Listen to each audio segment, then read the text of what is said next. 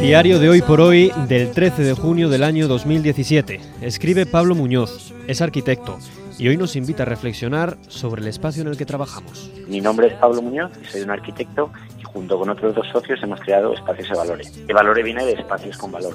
Somos un gabinete de ingeniería y arquitectura que está orientado a adecuar los espacios para que estos trabajen por nuestra salud y bienestar. Y la idea surge de que, bueno, al fin y al cabo, lo que igual la gente no sabe es que pasamos el 90% de nuestra vida en espacios interiores. Y, y, contrario a lo que la gente se cree, el, aire de estos espacios interiores está de dos a cinco veces más contaminado que el aire, que el aire exterior.